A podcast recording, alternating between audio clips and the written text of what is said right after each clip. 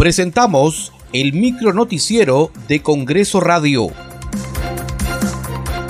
¿Cómo están? Les saluda Danitza Palomino. Hoy es viernes 11 de agosto del 2023. Estas son las principales noticias del Parlamento Nacional.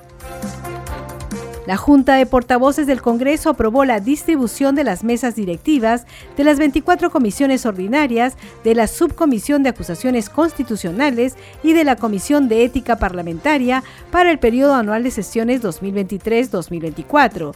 De igual forma, aprobó por unanimidad el cuadro nominativo de las 24 comisiones ordinarias de la Comisión Permanente para el periodo anual de sesiones 2023-2024 y de la Comisión de Ética Parlamentaria para el periodo 2023-2025. De esta manera, la bancada de Fuerza Popular presidirá cinco grupos de trabajo, agraria, constitución, economía, producción y relaciones exteriores. La bancada Perú Libre dirigirá tres comisiones, fiscalización, justicia y vivienda. El grupo parlamentario Alianza para el Progreso presidirá dos comisiones, Salud y Transportes, además hará lo propio con la Subcomisión de Acusaciones Constitucionales.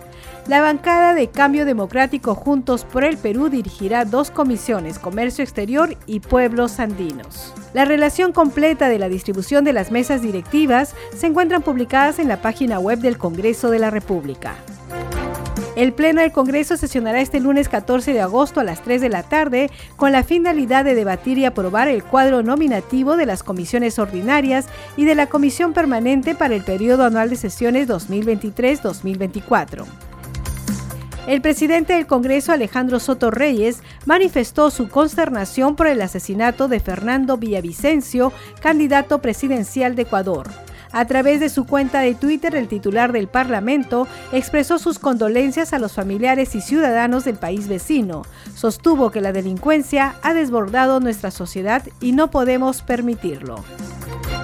Muchas gracias por acompañarnos en esta edición. Nos reencontramos el lunes. Buen fin de semana.